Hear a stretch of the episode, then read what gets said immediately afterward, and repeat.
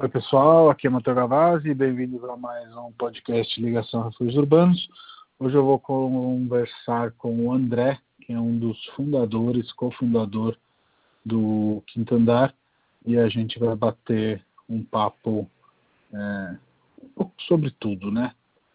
O Quinto Andar vai ser o nosso grande pano de fundo, mas uma pessoa muito bacana, acho que o papo vai ser bem interessante.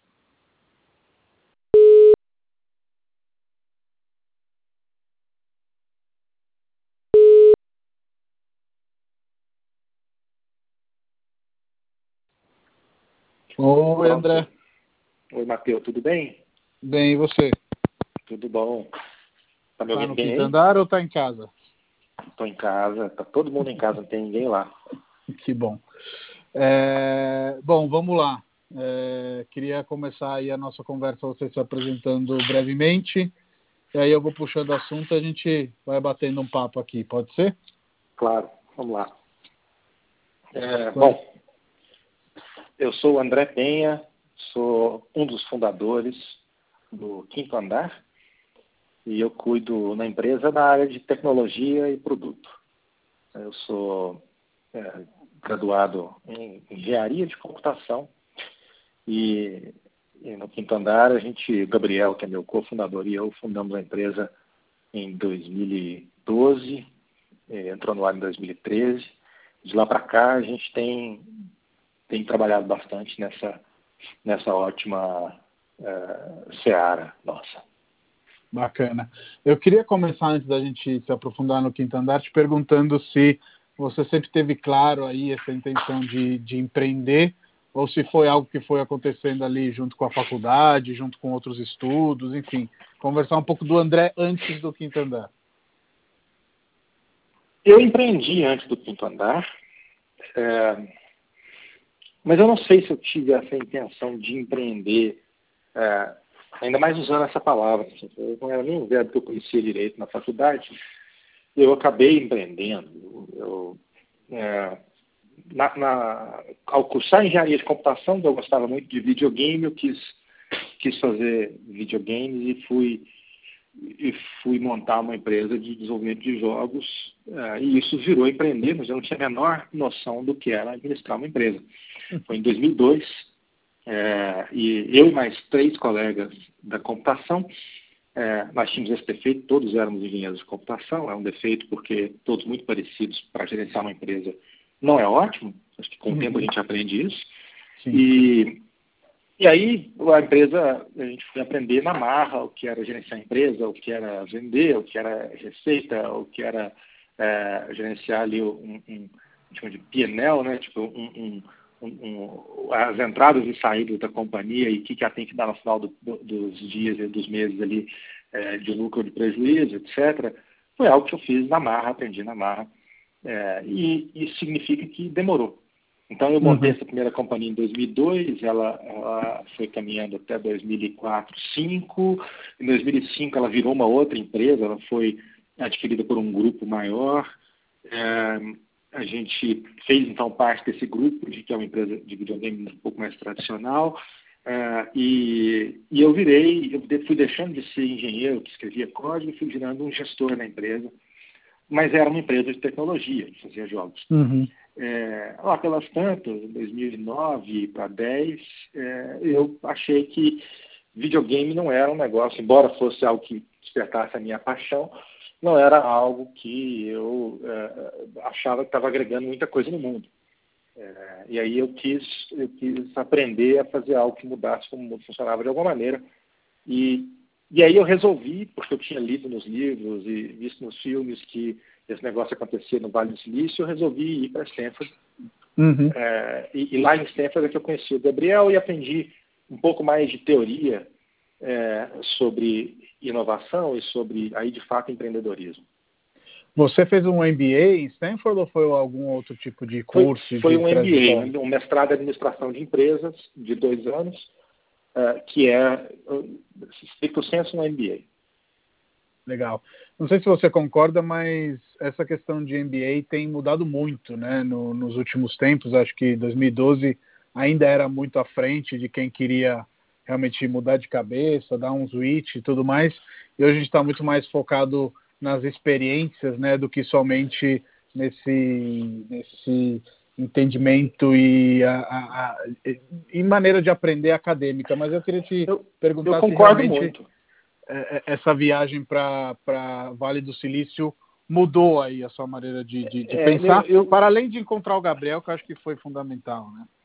É, não, eu concordo muito. Eu acho que, que o que valeu a pena, é claro que o, o curso mestrado em administração ali, que é a, a tradução ao pé da letra de MBA aí, vale a pena, porque a gente, eu, eu tinha estudado engenharia, não tinha estudado administração de empresas, o meu conhecimento era, de administração e de economia era superficial, é, então isso ajudou. Agora, o que realmente faz a diferença, ou fez para mim ali, foi estar no meio de um monte de gente que falava aquele assunto, e que é aquele assunto que eu falo, inovação tecnológica, desenvolvimento de negócio pela primeira vez, etc. E hoje, é, uns anos para cá, e isso é ótimo, na verdade, esse ecossistema de inovação e de, de uh, tecnologia, ele expandiu mundo afora, uhum. é, e ele hoje funciona quase que por internet mesmo, e, e, e é um meta-desenvolvimento aí, e eu acho isso sensacional é, por, vários motivos. Eu acho que vai ficar mais ainda agora com essa história de, de é, quarentena, de, de, de dificuldade de, de, encontrar e sair de casa, etc. As coisas vão ficar ainda mais online e eu acho que os ambientes de inovação vão ficar ainda mais independentes da geografia. Eu acho que naquele tempo foi importante para mim, porque, primeiro, é, eu estava imerso num, num ambiente é, em que eu só fazia uma coisa, que era videogame. Eu fui para lá porque lá tinha gente, um monte de gente diferente discutindo vários assuntos. Uhum. É, mas se eu tivesse conseguido ter essa influência, esse impacto desses vários assuntos, sem ter ido para lá, teria sido ótimo. Uma outra coisa importante para mim que foi é, é relacionado com a experiência em Stanford foi, é, é, vou dizer, essa coragem de fazer algo, mesmo que todo mundo me diga que está errado. Tem gente que vai uhum. chamar isso de, de, sei lá, ignorância ou arrogância. Acho que não. Acho que é uma. É uma ousadia, tem, É, é uma ousadia. Quando você tem uma tese, você tem que correr atrás daquela tese. É, falar, cara, eu quero provar essa tese. E se eu tiver errado, eu vou aprender que eu estou errado e vou voltar para trás. Ou eu vou dar um jeito de, de fazer de outro jeito. Então, é, essa coragem não teria saído automaticamente se eu não tivesse ido para lá, porque é, é, por, por, causa dos casos de sucesso que existiam lá em volta naquela época, que aqui não existiam, né, não tinha nenhuma companhia grande de tecnologia brasileira, na América do Sul tinha só o Mercado Livre, é, uhum. então era muito mais raro aqui ter uma companhia de tecnologia que, que sirva de exemplo. Ah, tinha um Sim. monte, na época que eu fui para lá era Facebook, Twitter, é, quando eu estava lá, inventaram o Instagram. A primeira vez que eu vi aquele negócio, falei, que bobagem é essa? Cara, alguém vai usar esse negócio de ficar colocando foto online para os outros verem. e, veja como eu estava errado, né? É, é, então, é, acho que esse, é, esse, esse ambiente em que as pessoas fazem coisas que você acha que, que não vão resolver um problema, mas que você não, não tinha só enxergado, do seu ponto de vista era viciado, isso é uma escola. É, essa, a, o, o, o, entender que tem alguém fazendo alguma coisa que pode ser bom para caramba, desde que aquilo seja de fato um problema e resolva um problema de alguém, é, é uma escola que eu tive lá. Hoje ela é uma escola mais difundida. Né? Hoje ela é uma escola que você consegue ter por aqui em outros lugares do mundo. Tem algumas empresas grandes de tecnologia no Brasil é, que podem servir de exemplo. É, talvez o quinto andar seja uma delas, talvez não, depende do, do ponto de vista da, da, discussão, mas o fato é que aqui tem, é, é, hoje em dia, um pouco mais de, de, exemplos por perto e isso nos dá essa coragem. Isso faz muita, muita diferença para quem quer, agora sim vou usar esse verbo, empreender. Afinal de contas, empreender, a, a tradução ao pé da letra é justamente isso, né? Você, você, se dedicar a alguma coisa, você gastar suas energias, seu tempo a alguma coisa.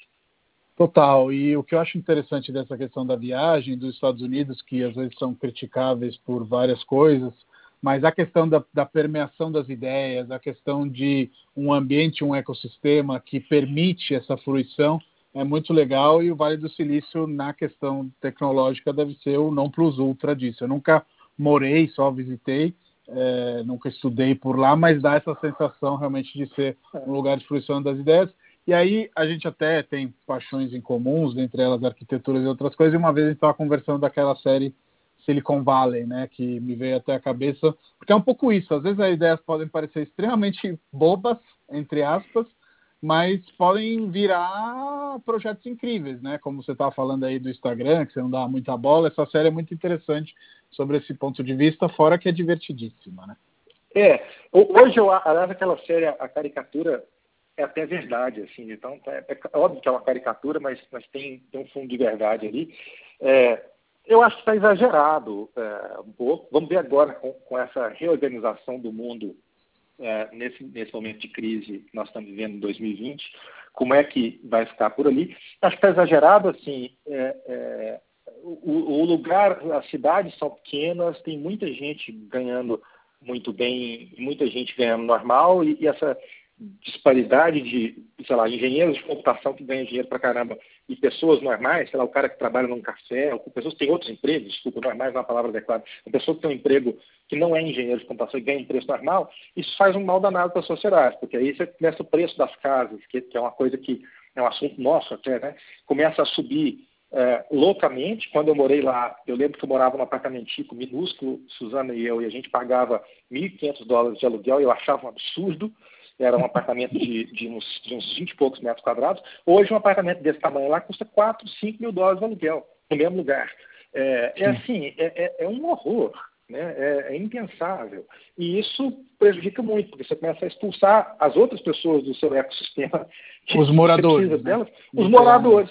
Exatamente, o cara que tem um emprego normal na vida dele, sempre teve, faz 30 anos que ele tem aquele emprego, de repente aquela, aquele dinheiro que ele ganha faz 30 anos parou de dar para ele pagar o aluguel, aí ele tem que se mudar lá para longe, e eu acho que isso é um problema que, que, que causado pelo o desequilíbrio ecológico daquele ecossistema ali. E aí eu acho que, que difundir a, a tecnologia, a inovação, etc., em, em múltiplos, múltiplas geografias, diminui essa, essa, essa doença de disparidade econômica aí. É, até porque eu até tive essa conversa com uma amiga que trabalha com sharing economy, né, economia compartilhada. A gente está ainda numa fase 1.0, né? A gente precisa ainda encontrar esses equilíbrios para que uma coisa que é muito boa não se torne uma coisa negativa, como esse exemplo que você fez desse morador. Mas voltando aí à história do quinto andar, lá no finalzinho do MBA, é, você e o Gabriel fazem o primeiro pitch do quinto andar, foi isso mesmo? A gente fez, é, a gente fez alguns pitches de tentativa lá mesmo. É, alguns colegas nossos que vinham, viram a gente trabalhando, a gente, durante quase todo o segundo ano do MBA, a gente trabalhou na proposta do quinto andar, que se chamava na época, é, não, durante quase todo o segundo ano do MBA trabalhou na proposta do quinto andar, que se chamava na época Projeto Dorothy, é, era o nome do projeto, Dorothy, por causa do Mágico de Oz, lá lugar como lar. Uhum. É, e, e aí alguns colegas de MBA, algum um ou outro professor, passavam para ver o que a gente estava fazendo, achavam interessante, é, e, e, no final do MBA, alguns, alguns desses colegas de Stanford, ex-alunos, etc., falaram, se realmente vocês forem montar esse negócio, a gente quer participar e investir como angel investor. Ótimo. E aí, então a gente voltou para o Brasil com um pouquinho de dinheiro, sei lá, da ordem de 300 mil dólares, 300 e poucos mil dólares, somando tudo. Todos, todo, todo mundo, cada um tinha dado um, um cheque, a gente somou um monte de cheques e deu isso que é, com o dólar a dois e pouquinho não era tanto dinheiro quanto hoje, né, André? Vamos não é, dó é não, o dólar tava, o dólar era 1,80. É, eu, eu, brinco que eu, eu, fiz minha dívida de MBA com o dólar a 1,80 e não vou nem lembrar desse fato. É, o, o, porque o MBA é pago, né? Eu, eu paguei pegando dinheiro emprestado nos Estados Unidos. É, enfim, o, o, e aí a gente voltou e, e, como a gente conhecia mais ou menos o ambiente de tecnologia e já tinha validação ali de alguns colegas, etc., a gente achou que a gente ia conseguir levantar dinheiro em 2012, é, assim, super fácil. Ah, vamos embora, vai ser tranquilo, vamos levantar, chegar no Brasil, pegar um PowerPoint, fazer um pitch e levantar dinheiro. E a gente ouviu vários nãos. Não, não vai, não vai, não vai. É, e, e, e, as pessoas não acreditavam, os fundos diziam assim, é muito bom, vocês são ótimas pessoas, mas provavelmente vocês vão desistir disso, porque essa ideia é muito complicada, tem muita coisa para fazer aí, vai demorar demais para sair do lugar e vocês vão desistir também. É, e se não desistir, depois volta aqui. Então pensei assim, bom, mas o problema do depois volta aqui é que eu tenho que não morrer de fome enquanto isso, né? É, porque afinal de contas a gente não estava trabalhando, estava sem salário, estava só fazendo, trabalhando só, só no próprio projeto. É, mas aí a gente racionou, começou com aqueles 300 poucos mil dólares ali e viveu com esse dinheiro dos investidores anjos, depois fez mais um, uma, passou o chapéu de novo mais um pouquinho, é, e viveu com esse dinheiro dos investidores anjos até 2015. Ou seja, a gente viveu quase três anos é, racionando mesmo ali em Campinas para poder desenvolver o, a primeira versão de um produto do começo ao fim. Porque eu queria te fazer é... uma pergunta rapidamente, te interrompendo, se você me permitir, porque é, eu sempre leio sobre venture capital, essa questão de investir, os angels, etc. E agora você fala um ponto que eu acredito que seja verdadeiro, que é, esses investidores investem muito mais nas pessoas do que nas ideias. Quero explicar um pouquinho mais para ver se você concorda ou não. É, muito dentro desse discurso que você falou de vocês vão desistir. A ideia é boa, lá, lá, lá, lá, mas, cara, é complexo, vocês vão desistir. E eu vejo que muitas vezes realmente é isso, até porque a ideia, quando ela é apresentada, nunca vai ser a ideia quando ela é finalizada.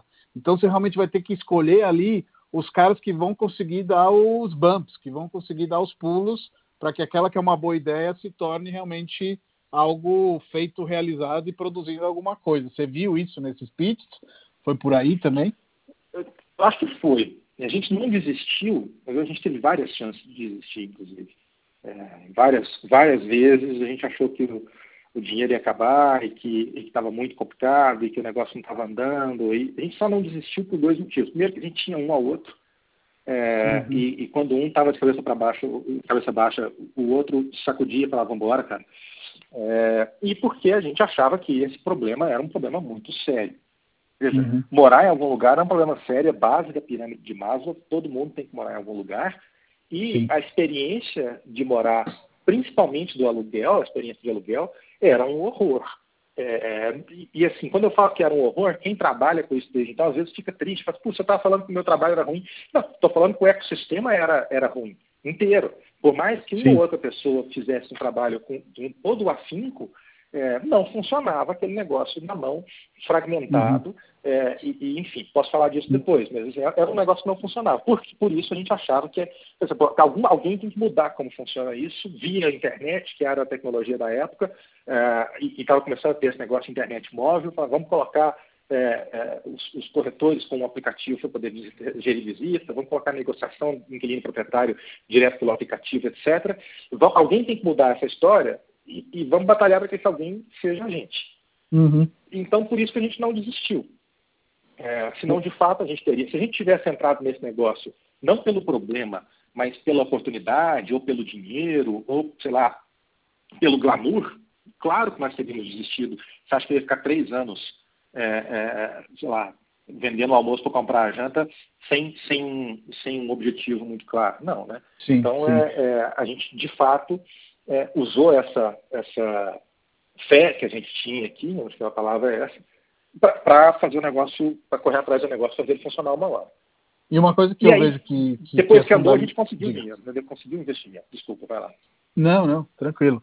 É, a gente vai chegar a falar dessa parte dos investimentos, mas eu acho que essa questão de acreditar numa ideia é, é, é, fundamental. E depois eu quero conversar de como, por mais que o que Dandar se tornou um unicórnio, eu vejo que vocês ainda são uma empresa orgânica e bem pé no chão. Mas antes da gente chegar lá, que eu acho que a gente chega lá falando disso também, é, o Gabriel é muito complementar de você, né? Você falou aí dessa outra sociedade, onde era todo mundo meio nerd, meio é, ligado ao mundo dos games e que isso não favorecia os negócios, né? Porque a certo ponto alguém tinha que fazer nota fiscal, imagino que ninguém queria fazer.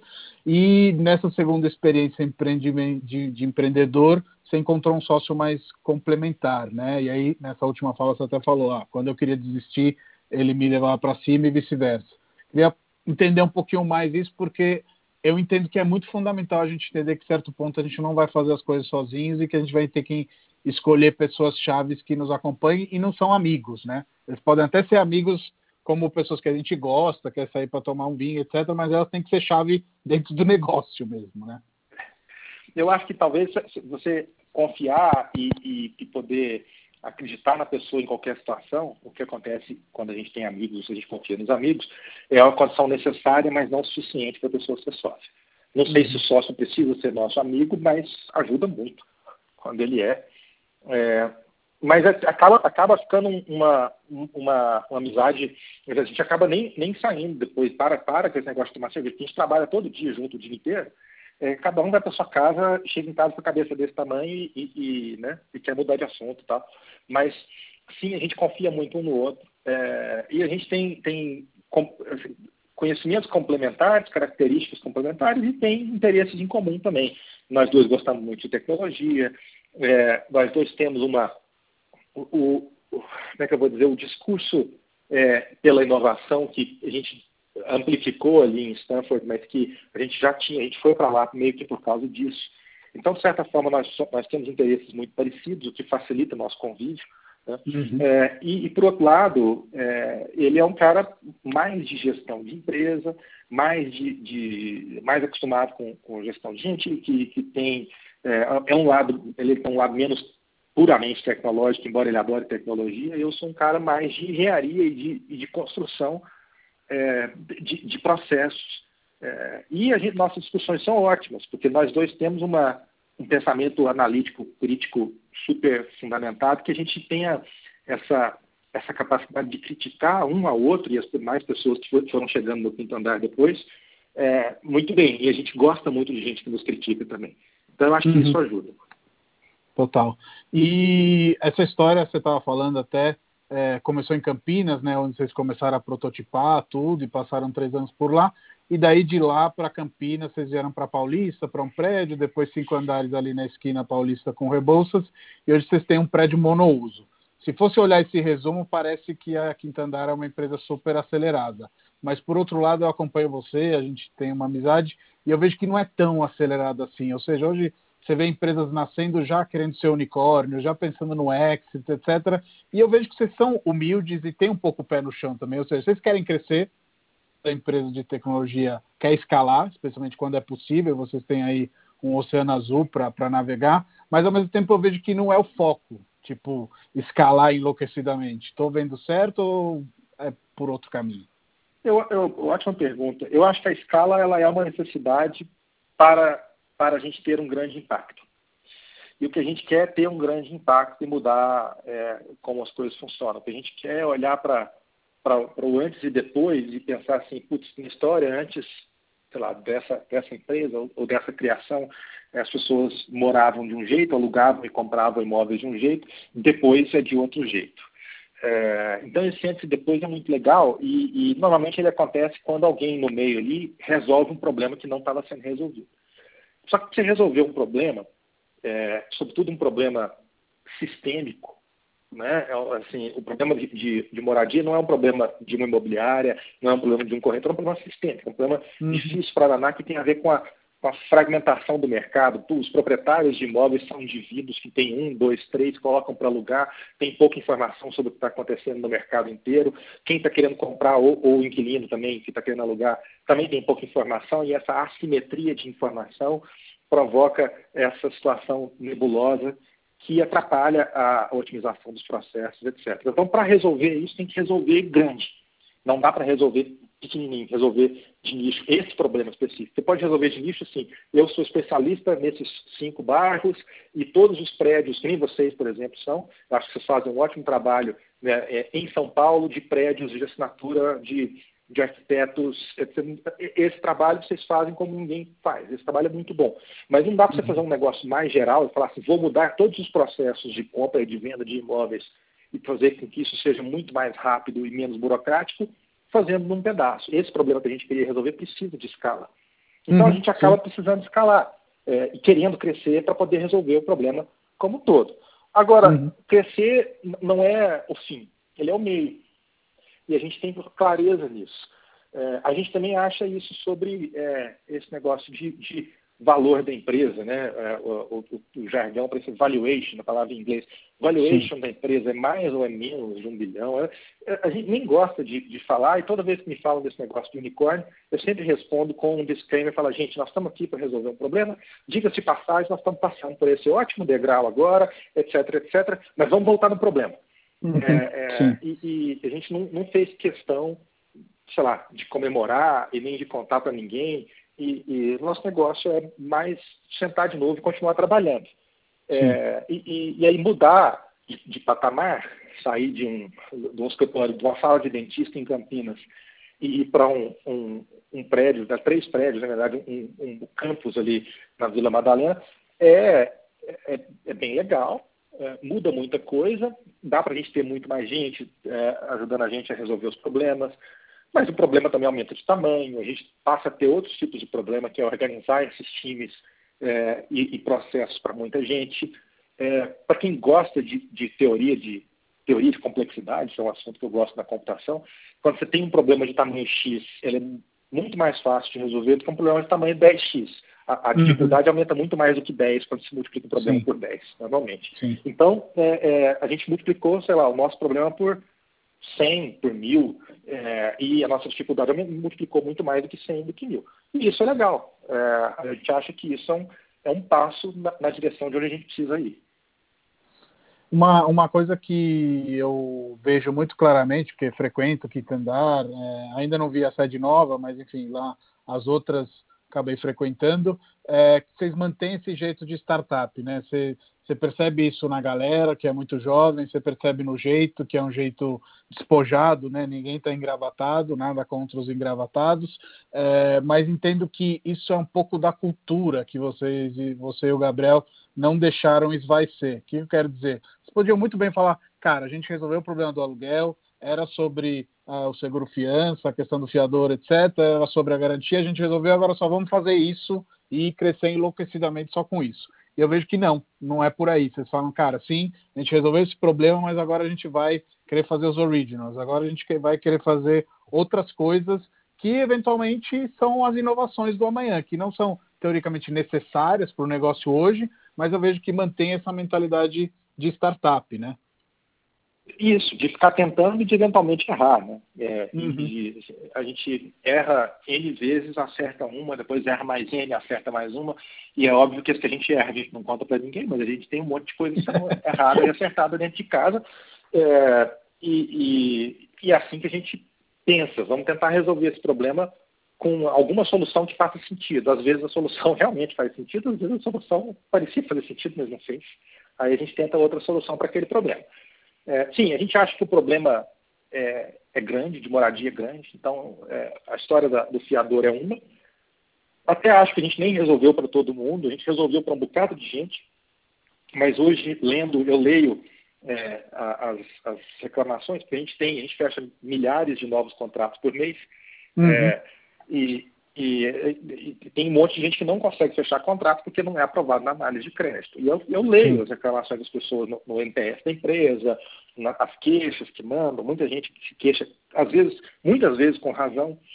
É, e aí, e, e, lendo ali, eu vejo boa parte das pessoas dizem, puxa, eu até consigo ter um crédito aqui, vocês me negaram, etc. E você vai ver a pessoa de fato provavelmente conseguia, mas a gente, porque a gente tem que parar de pé no modelo, não vou aceitar essas X% dessas pessoas nessa categoria aqui. E isso é muito difícil, quer dizer, você acaba não resolvendo o problema para 100% das pessoas. É, então, tem, mesmo quando a gente resolve um problema, ele ainda tem mais um pedaço de problema ali para ser resolvido. É, e a gente tem consciência disso. Então, nós não estamos nem um pouco sossegados. A gente está, na verdade, pensando o que, que a gente tem que fazer para é, esse processo de aluguel ficar ainda mais simples e mais eficiente e para as pessoas conseguirem resolver tudo pelo aplicativo sem precisar ninguém ligar para a gente. É, eu acho que, que eu tenho horror quando eu preciso ligar para alguma empresa da qual eu sou cliente, sei lá, se eu tenho que ligar na, na companhia telefônica ou ligar na operadora de TV a cabo. Eu também acho que ninguém quer precisar ligar para a gente, quer que as coisas se resolvam. Então, se a gente consegue transformar isso em algo super simples, melhor ainda. É, então a gente se pergunta isso o tempo todo. Tem uma equipe grande de produto e tecnologia ali, aumentando o que a gente lá, chama de, de autosserviço, né? tipo, aumentando a, a, o poder que cada cliente tem em cada lado para poder as coisas se resolverem. É, outras partes, tem gente que não quer alugar um apartamento, que quer comprar. E aí muita gente falava para a gente assim, estou vendendo meu apartamento, mas a gente só aluga. Putz, eu estou vendendo, vocês alugaram o meu outro que, que alugaram rápido, vende o meu também. É, e uhum. a gente uhum. escutou isso por anos, mas nós respondíamos, olha, a gente está super focado no problema de aluguel, a gente não tem condição de olhar para outra coisa, a gente vai olhar só para aluguel. De repente, no final de 2019, a gente falou, vamos, vamos resolver esse negócio que está na, na, a gente está postergando faz tempo aqui, que é, que é venda. Né? E agora a gente está experimentando um processo de venda. E para falar a verdade, eu ainda acho que tem muita coisa pela frente. Ainda acho que esse processo de venda nosso tem, tem que, que, ficar ótimo. Para mim, o, o, aluguel funciona mais legal do que a venda. A venda funciona, é ok. A gente tem vendido, mas, mas é, é, é o aluguel a gente resolve num processo mais bem desenhado, que a gente teve muito mais tempo para otimizar. A venda ainda falta um bocado de, de esforço, de otimização ali. Mas tem um time bom, super bom, trabalhando nisso, e, e a gente está tá costurando a solução. É, eu, inclusive, participei de várias conversas, agora não é mais segredo, então posso falar é, sobre essa questão das vendas, e eu acho que a grande diferença nesse caso ainda são as pessoas, me inspira um pouco no modelo americano nesse sentido, onde o consultor imobiliário, no caso a empresa que faça essa intermediação, tem que se transformar mais numa assessoria. Né? Eu, pessoalmente, não acredito num processo de venda que aconteça em dois cliques, porque as, as variáveis são um pouco diferentes do que o aluguel. Mas imagino que vocês vão nortear isso a, a, ao longo do tempo e as é. conversas é, que a gente teve foram um pouco nessa direção também. Foram e a gente sempre acreditou em você, eu acho. Na verdade, eu acho que, que é, o, a, o complemento dessa tese é existe um grupo para o qual é, o, processo pode ser rápido, porque o cara já entendeu o, o, o começo, e eu uhum. acho que resolver as coisas com dois cliques não é, é, é uma, o contrário de ter uma pessoa competente te ajudando. Eu acho que ter uma pessoa competente te ajudando e você dar dois cliques e o negócio acontecer é ótimo. Por exemplo, uhum. eu acho que o processo de se conseguir é, um financiamento de uma casa hoje é horrendo. É, eu acho que você vai lá na, na, na, construtora, super bem assessorado, consegue lá um, um cara que entende pra caramba para te mostrar, e aí você escolhe um imóvel bacana, que é um negócio interessante, compra, e aí no contrato ali tem um negócio assim, se você atrasar o pagamento, nananana, tem 2% de multa. Aí você não presta atenção, o seu financiamento de 80% daquele imóvel atrasa cinco dias a mais além da data que está ali, você paga 2% do valor sobre o tempo, você paga 1,6% do valor do imóvel inteiro, de multa para a consultora por um negócio que não é culpa sua, que o banco atrasou para depositar o dinheiro na conta do fulano. E, e, e isso é uma. É, coisas nebulosas que tem no meio do, do, do jogo, que o, o, por mais que o corretor seja bom, não é culpa nem, nem nada dele. É, o consultor está ali está te ajudando a selecionar o imóvel, a, te, a andar no processo, etc. E, e, e, os, sabe, tem tanta burocracia, tanta coisinha para poder é, é, costurar ali no meio, que, que esse monte de pecinhas se mexendo é, se tornam, mesmo que cada uma delas seja simples, o conjunto delas se torna complexo.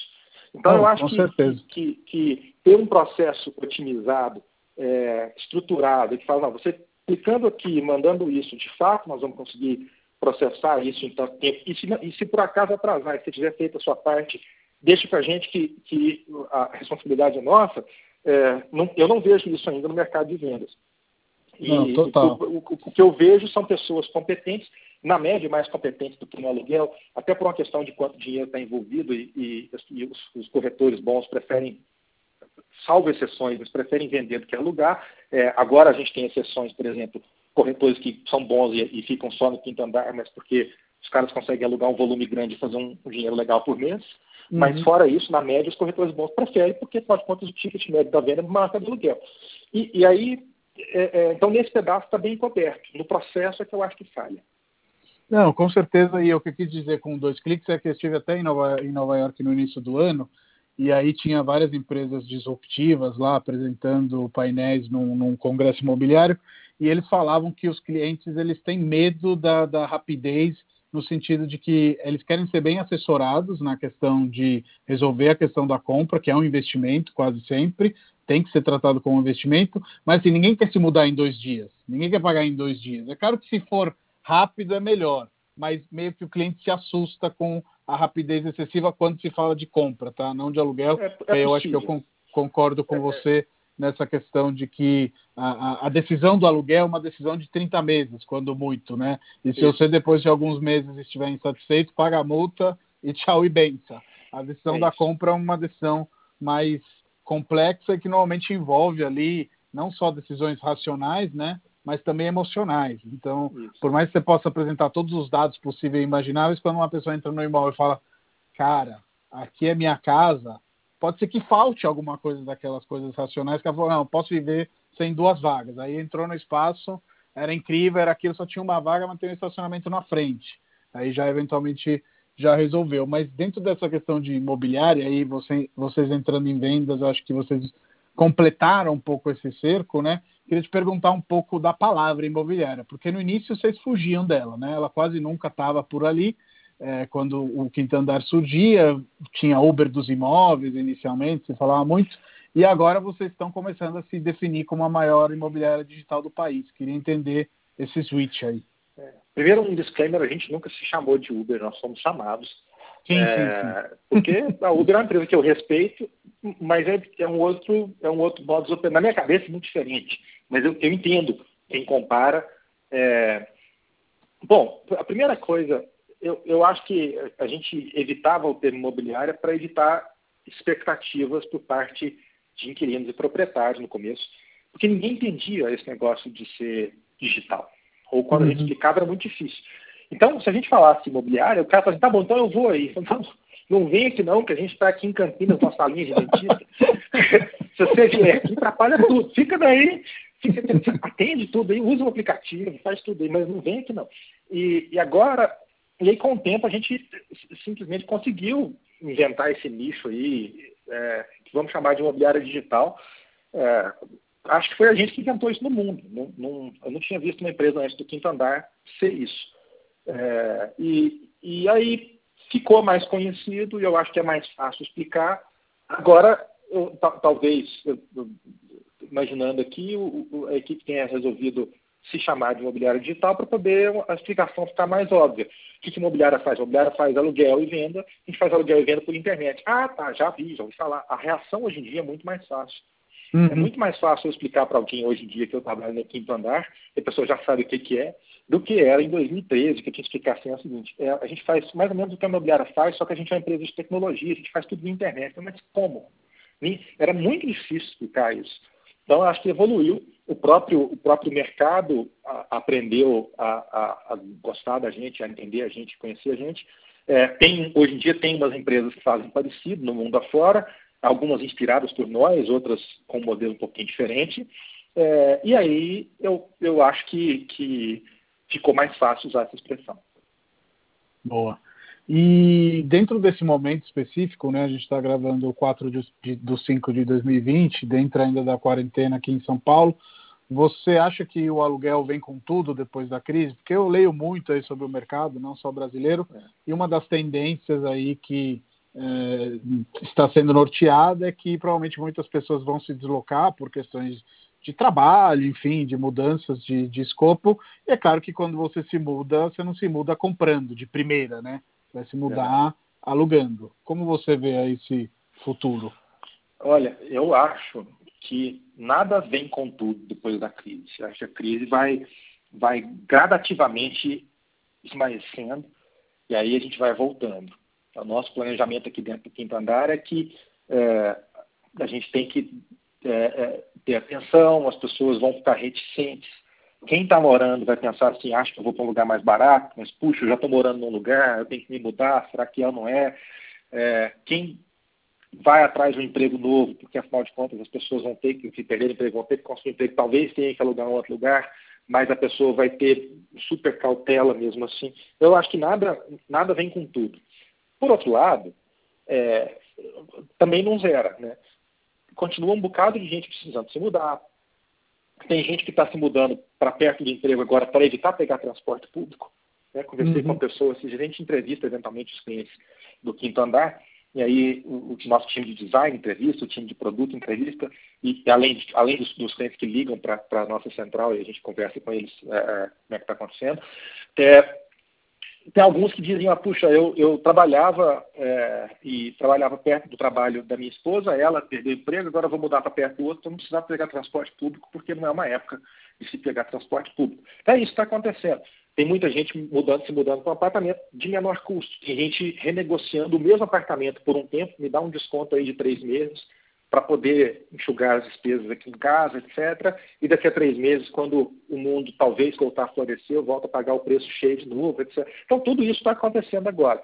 Uhum. O que nós estamos fazendo no Quinto Andar é nós estamos prestando muita atenção e tentando, na medida do possível, é, olhar caso a caso e classificar esses casos em, em, em grupos.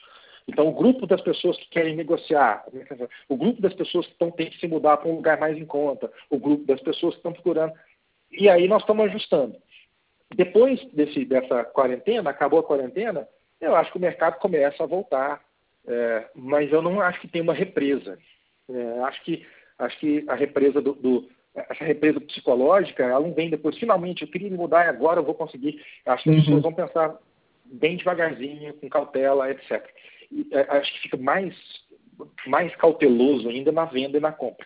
E aí você Sim. pode me dizer assim, puxa, mas aí há oportunidade para investidores comprarem, porque talvez haja uma baixa, é, é, bem provável, na verdade, que isso aconteça, essa oportunidade aconteça, mas até onde a gente estudou, não é a grande maioria. Então, assim, é uma oportunidade para algumas pessoas, é, o mundo é heterogêneo, as pessoas são diferentes uma da outra, vamos acompanhar de perto, vamos entender o que está acontecendo sem muitas, eu não gosto de previsões muito mágicas, não. É, eu também não, até porque se fosse para falar de previsões, em janeiro de 2020 ia ser o ano, né? Exatamente, não, é. Janeiro eu estava super confiante, agora estou vendo que eu estou todo cauteloso, estou cheio de dedos aqui. Essa, sim, essa sim. crise eu também... todo mundo e pôs pianinho, falou, olha lá, senta aí que o negócio é difícil. Sim.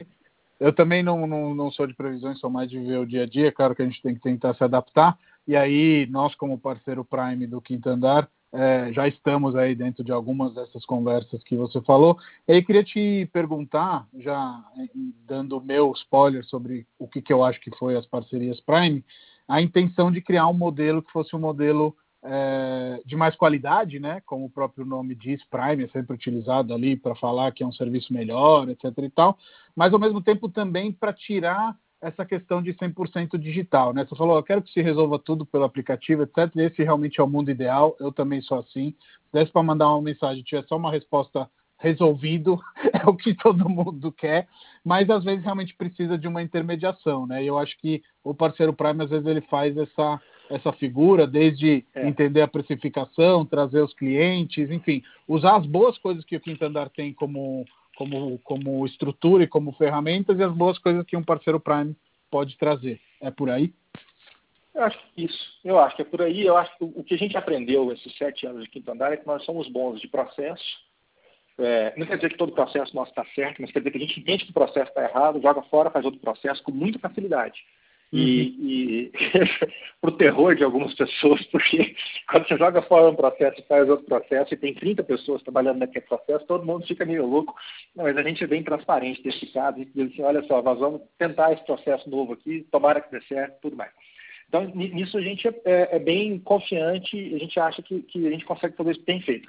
O que a gente não faz super bem e a gente acha que as boas imobiliárias fazem bem é, é número um, relacionamento que aí é relacionamento com o proprietário, eventualmente com o comprador e com o inquilino e tal. É, e eu acho que a gente é difícil se relacionar com a internet, a gente tem gente que se relaciona com a marca e tudo mais, a gente, porque o processo é bom, mas eu não me acho, eu não acho que eu me relaciono com a Apple, por exemplo. Eu uso o aparelho Apple, meu computador é um Apple, mas eu não, não tenho um relacionamento com a marca. Relacionamento a gente tem normalmente com pessoas. É, uhum. e, e, nós, estamos, somos uma companhia de internet, por mais que a gente é, entenda e tenha um central de atendimento e tenha pessoas do lado de cá, somos pessoas mesmo. Acho que o sujeito que está lá na casa dele, às vezes ele é um cara mais digital que nem eu e, e prefere nem se relacionar para entender, é um processo que o lugar aqui tá bom. É, às vezes, outras vezes ele é um, um, cara que precisa conversar com alguém e isso desperta uma segurança. É, e, e isso é comum em proprietários que são indivíduos, isso é comum em, em, determinados inquilinos que não conhecem tão bem a região, etc., precisam de algum apoio. Aí eu acho é, que para os inquilinos a gente consegue padronizar um pouco mais, porque a gente atua em determinadas regiões, para proprietários é um pouco mais difícil. E, e a vantagem de, de, se apoiar no programa Prime é essa, que a gente consegue usar os especialistas, as boas imobiliárias de cada região ou de cada cidade, etc., para suportar esses, esses, proprietários, eventualmente esses inquilinos indiretamente, e, e, e para dar um atendimento que de um, de um, tipo, né, um atendimento presencial, não necessariamente frente a frente, até pode ser telefone, e-mail, etc., um, uhum. um atendimento pessoal que, que não é o nosso forte. É, e que, na minha opinião, funciona para um grupo grande de pessoas. Eu é, também concordo. Por, por, causa desse grupo grande de pessoas é que a gente, a gente continua apostando e investindo. Esse processo de, de funcionamento do Prime evoluiu desde que a gente lançou ele e a gente, de novo, é, gosta de, de, mexer nos processos dos pedaços que estão que ainda por, por, melhorar. A comunicação, como é que a gente explica para o inquilino que aquele imóvel é de um proprietário que está sendo atendido pelo Prime, como é que a gente explica para o proprietário que aquele atendimento Prime é, vai entrar na base comum do quinto andar, etc. Isso tudo melhorou bastante, ainda tem, um ponto, ainda tem muita coisa para melhorar. Então, estamos aprendendo a fazer um atendimento que, que eu acho que é híbrido, né? que ele tem o, o forte do atendimento do especialista, é, e, tem, e tem o forte dos processos de uma empresa de tecnologia. Com certeza. Eu acho que as, é, acho não, eu tenho certeza, porque a gente trabalha junto, que as forças se, se somam muito em prol de todos os clientes envolvidos e não é clichê, é verdade. É, realmente acaba sendo uma experiência muito bacana e a Refúgios Urbanos não faria aluguel sem o quinto andar exatamente porque toda essa parte de processos é uma parte que não só é complexa e burocrática, mas também nós, como pinguinho no mundo, não teríamos condição de dar as garantias que vocês dão. Então, é, é, essa questão de somar forças é incrível, porque a parte de relacionamento, como você falou, e a parte de expertise, de especialidade, a gente faz muito bem. Mas falando de quinto andar de possibilidades, eu queria te perguntar e fazer uma procura, pro, provocação, sorry, é, se quinto andar e incorporação tem a ver. Se vocês pensam em fazer prédios aí junto com incorporadoras, porque São Paulo ela está ainda um pouco longe de outras cidades onde o conceito de condo, né, que são aqueles empreendimentos já construídos para alugar, é, é, existem. Londres, Nova York, Xangai, Tóquio, enfim todas essas já têm esse tipo de conceito, mas São Paulo ainda está engatinhando, né? A gente tem a Vita com que está começando, com a House, mas ainda é um ou outro, assim, não dá nem para falar de percentuais, digamos assim. Mas eu acho que tem tudo a ver e a Quinta Andar provavelmente tem aí não só expertise, mas também data, né, para fazer isso. É, é possível, a gente gosta muito dessa ideia e nós já tentamos namorar é, algumas incorporadoras, ainda por enquanto estamos muito tímidos, é, mas para falar a verdade, é, tem uma diferença. Né? Você citou cidades, Nova York, Xangai, é, em, em, em, que o, o, proprietário do imóvel frequentemente é uma corporação. É, então, você vai a Nova York, tem poucos proprietários pessoas físicas, né, proprietário indivíduo. Tem muito proprietário que é uma empresa que tem lá um uhum. fundo, que tem esse fundo, tem várias pessoas físicas que investem nele, e aquele fundo é dono de milhares de imóveis ou de dezenas de milhares de imóveis e coloca para alugar. E aí esse aluguel é mais profissional, você consegue ter um, uma empresa que conserta os apartamentos, uma empresa, porque afinal de contas é tudo de um grupo só, é, e isso até dá uma experiência mais legal para o inquilino muitas vezes, eles fazem yield management, igual a companhia aérea, que é, que é quer dizer, um preço dinâmico, né? Mas olha, se você quiser uhum. esse prédio aqui, está quase cheio, quase lotado, está mais caro. Aquele outro prédio está mais, tá, tá, mais vazio, está mais barato, etc. Então, você consegue ter esse tipo de, de dinâmica é, e isso tem prós e contras, mas tem mais prós no mercado porque você diminui a assimetria de informação.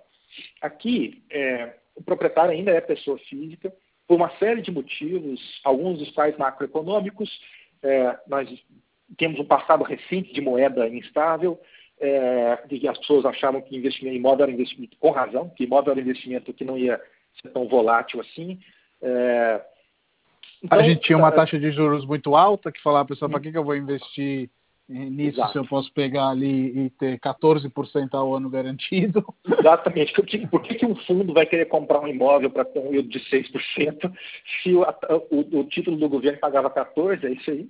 É, então, assim, é um conjunto de, de motivos que, que faz com que a gente tenha é, é, esse, esse lance de imóvel é um investimento de pessoa física no Brasil. Uhum. O que não está errado nem certo, mas ainda é esse, é uma realidade. essa cultura uma realidade. Então, daqui para mudar para ter fundos que vão ser donos dos imóveis, e esses fundos serão investidos por pessoas físicas, etc., tem uma inércia. Né? Uhum. É, a hora que a gente olha para isso, passa a ter lugar para a gente otimizar esse investimento, falar, bom, já que a gente vai investir em imóveis um tanto X de dinheiro, vamos pensar num imóvel que aluga por tanto, ou num imóvel que aluga para determinado público. E aí você faz estudos que são mais é, é, objetivos, né, menos sentimentais, menos emocionais. É, do que uma pessoa física consegue fazer. Quando você tem um número, um monte de número na frente, você tem 60 mil imóveis, 100 mil imóveis, seu, sua análise é muito menos emocional do que se você tem dois. Né? É, então, é claro que, que, que, vai ser um negócio mais, mais pensado no, no uso profissional, no, no, aluguel profissional daquele negócio, e vai, vai ter uma cara diferente para o inquilino. Eu acho isso muito bacana, eu acho que isso não é uma mudança do dia para a noite, é, nós temos no quinto andar dados pulverizados assim, sobre, sobre a cidade onde a gente uh, as cidades onde a gente aluga, ou seja, a gente sabe que região que aluga, por quanto, é, que característica de imóvel, etc. Então isso pode ajudar nessas decisões de que tipo de prédio fazer, que tipo de prédio investir, mas até agora ainda é só só uma conversa, não tem não tem nada acontecendo, para falar a verdade mesmo porque tem tanta coisa no prato ao mesmo tempo, tanta gente é, é, gritando, tanta, tanta, tanto problema para a gente resolver, que nós estamos resolvendo um de cada vez e, esse não é, é, uma prioridade máxima agora, né, no, no uhum. radar. Mas é uma ideia que eu adoro, é, porque eu gosto muito do, do, morar como um serviço. Eu gosto muito de, de, se eu morar num lugar, eu falar assim, putz, sei lá, quebrou a porta do meu guarda-roupa aqui. Aí, em vez de eu pensar quem é que eu vou chamar para consertar essa porta de guarda-roupa, o problema é meu ou não é, é do proprietário do imóvel ou é meu, mas a porta, será que é a estrutura da parada? Não interessa. Liga no número, o cara vem cá, conserta e pronto, está embutido no serviço, tem um seguro ali que cobre, que não interessa se é uma infiltração, se não é, seria ótimo, entendeu? É, hoje a gente fica naquele negócio se o problema é estrutural, se o problema é mau uso, e aquilo é, essa, é, é, essa, simples discussão já é uma. E é uma empurração de responsabilidades infinita. Para né? todo mundo. E assim, e pior de tudo é que todo mundo tem razão. Você vai falar com o inquilino, o inquilino fala assim, puxa, eu só usei, esse negócio quebrou. Aí o proprietário está assim, não, mas esse negócio foi ele que usou e quebrou. É, e aí você, você, quando você se põe nos sapatos dos dois, você fala assim, esse cara tem razão. Aí você vai lá no outro e fala, esse cara também tem razão. E, e quem está no meio? Né? A imobiliária está no meio. Então, vira, vira, essa empurração porque os dois lados têm, têm, têm pouco volume, é fragmentado. Se, o, se, um dos lados, o proprietário, por exemplo, é, uma, é um, uma empresa que tem milhares e tem um seguro por trás, etc., isso vira uma linha de custo no centro de custo dele. Se é uma linha no centro de custo, ele muda depois o preço ali, soma X, igual seguro. É, uhum. E pronto, e, e, e, pronto, todo mundo sai feliz daí. Sim. O, uma coisa que eu acho super legal é realmente todos esses questionamentos que vocês criam em certo ponto eu sei que vocês falaram, putz, a gente tem muito imóvel, mas tem muita gente que procura por uma curadoria, procura uma coisa mais legal, uma coisa mais pronta para morar, e aí vocês inseriram não só a possibilidade, eventualmente, de fazer a reforma para o proprietário, ele descontando dos aluguéis, assim como de cadastrar alguns apartamentos como originals, que são esses que são mais dentro de uma curadoria, mas também que tem uma checagem técnica também, que é importante, sobre tomadas, torneiras, chuveiros, etc e tal. E aí, dentro disso, queria te perguntar se você tem algum projeto queridinho seu no quinto andar, algo que você fale, putz, aposto muito nisso, acho que isso vai dar muito certo, gosto muito dessa ideia.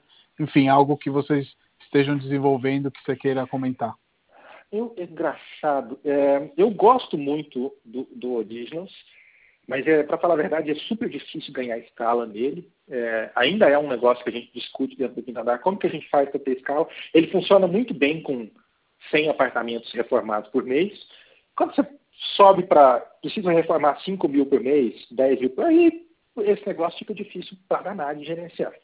Uhum. É, então ele é um negócio que, assim, do fundo do meu coração, eu, a gente vai continuar batalhando para entender como que funciona. Por enquanto, a gente vai é, é, fazer mais uma curadoria do que do que as reformas, simplesmente porque gerenciar esse volume de reformas é algo bem complexo, é, que a gente já sabia que era difícil e, e, nossa tese ficou provada, mas a gente tenta as coisas mesmo quando a gente sabe que é difícil. É, então ele está ali e ele funciona. Sobre o projeto, eu agora acho, e, e nesse momento, essa crise acendeu umas luzes aqui para o que, que as pessoas precisam quando elas estão se mudando ou pagando aluguel, etc. O que, que, que, que a pessoa quer resolver? Quais problemas que ela quer resolver? Então a gente tá, tá, criou uma, uma divisão, um grupo, que aliás, parte dele trabalhou no projeto do Origens, é, um grupo de produto ali, e falou, olha, vocês vão resolver problemas adjacentes à moradia, ao aluguel. Então eles estão pensando em como que o cara faz para adiantar capital. Se ele precisar, ele tem ali 12 meses de aluguel para receber pela frente, proprietário, e ele precisa desse dinheiro à vista agora, bom, já que ele tem esse, esse recebível, isso tem que custar menos do que um empréstimo no banco. Uhum. É, então, como que a gente conecta isso numa instituição financeira para esse cara receber esse dinheiro antecipado? Então, nós estamos trabalhando nesse tipo de coisa.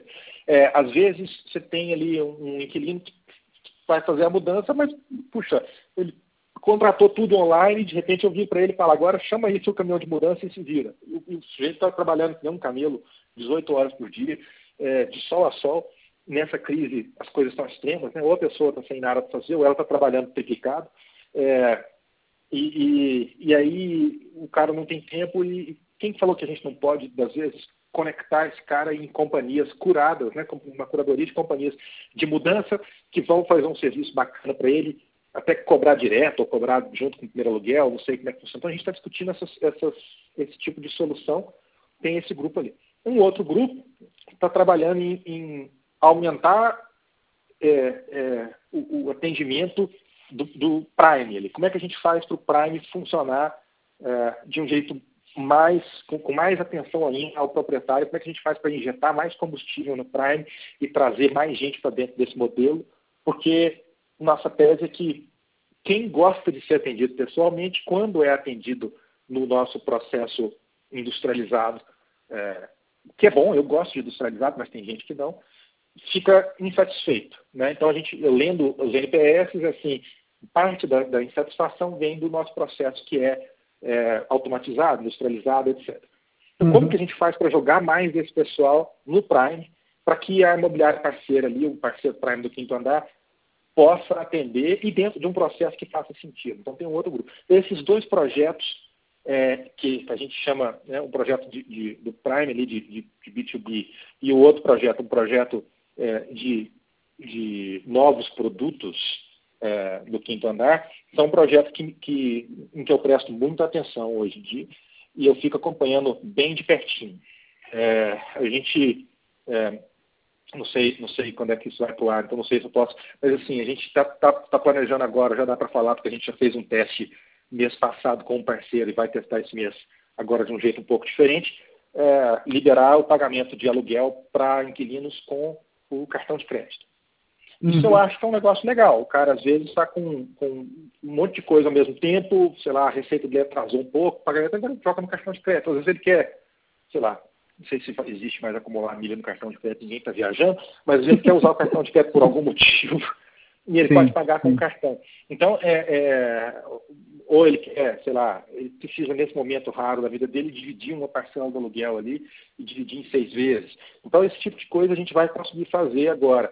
É, que é algo muito, que a gente não muito focado na experiência do usuário no final. É um pouco isso. Dos dois lados, tanto a tá experiência falando. do proprietário quanto a experiência do inquilino. A, a, a, o, jeito que a gente enxerga o problema é assim, tanto para o proprietário quanto para o inquilino. E aí a gente, a gente é, conecta as soluções que a gente conhece. Quer dizer, o que, que a gente tem que entregar para o corretor para ele entregar um serviço melhor para o inquilino e para o proprietário? O que, que a gente tem que entregar para a imobiliária parceira do Prime para ele poder atender também o quinto andar para vendas e, entendeu? Então, eu acho que esse nosso sistema grandão aqui, de que envolve parceiros, corretores, imobiliárias, fotógrafos, historiadores, é, e, que, e que envolve os processos internos do quinto andar, para mim é um conjunto de caixas de solução e eu fico tentando ver como que a gente incentiva cada caixinha dessa a funcionar melhor para atender melhor comprador e vendedor ou inquilino e proprietário. E aí é, é isso meio que, que rege como as equipes do quinto andar pensam, no final das contas. Assim, o que, que a gente quer? No, fim, no fundo, no fundo, a gente quer que os clientes fiquem satisfeitos com o serviço. Se Sim. tem algo deixando eles então. insatisfeitos, para a gente aquilo está numa parede, num monte de post-it, e vai ter um monte de gente discutindo por que, que esse cliente está insatisfeito por motivo A, B e C. Tem, pelo volume que a gente tem de, de contratos aqui, tem gente que está puxando nossa orelha. A gente tem que entender se esse cara precisa ser nosso cliente, se esse cara pode ser cliente Prime em vez de ser direto com a gente, ou se a gente tem que mudar o jeito de atender, ou, ou sei lá. Então, o tempo todo nós estamos discutindo. É, esses questionamentos são fundamentais, porque realmente o mercado também está passando por mudanças, ao mesmo tempo que eu entendo que é, parte dessas respostas já estão aí realmente no redirecionamento. Queria te agradecer aí pela essa horinha do seu tempo. Estamos chegando aqui ao final da nossa conversa e foi muito bom papear com você. Espero te ver em breve aí em algum lançamento de livro, alguma coisa bacana que a gente possa fazer pós-quarentena. Beleza, Matheus. Obrigado pelo seu tempo. Sempre uma honra falar contigo.